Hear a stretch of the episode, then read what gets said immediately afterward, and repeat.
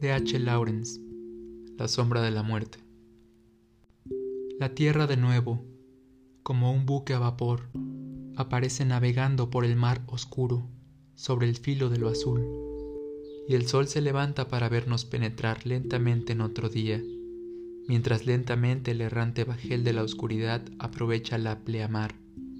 Yo, encubierta, quedo sorprendido por este amanecer que a mí se me enfrenta.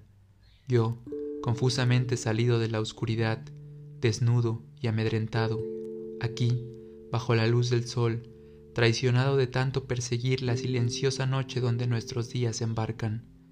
Sintiéndome no nacido, la luz del día juega sobre mí, que soy esencia de la sombra, que estoy repleto de la materia de la noche, y que me encuentro totalmente fuera de lugar, traído y llevado entre la multitud de cosas que existen bajo el sol.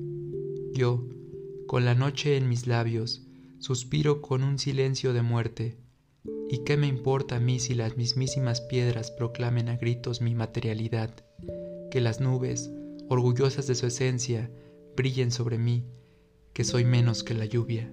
¿Acaso no conozco yo la oscuridad que habita en ellas? ¿Qué son sino mortajas?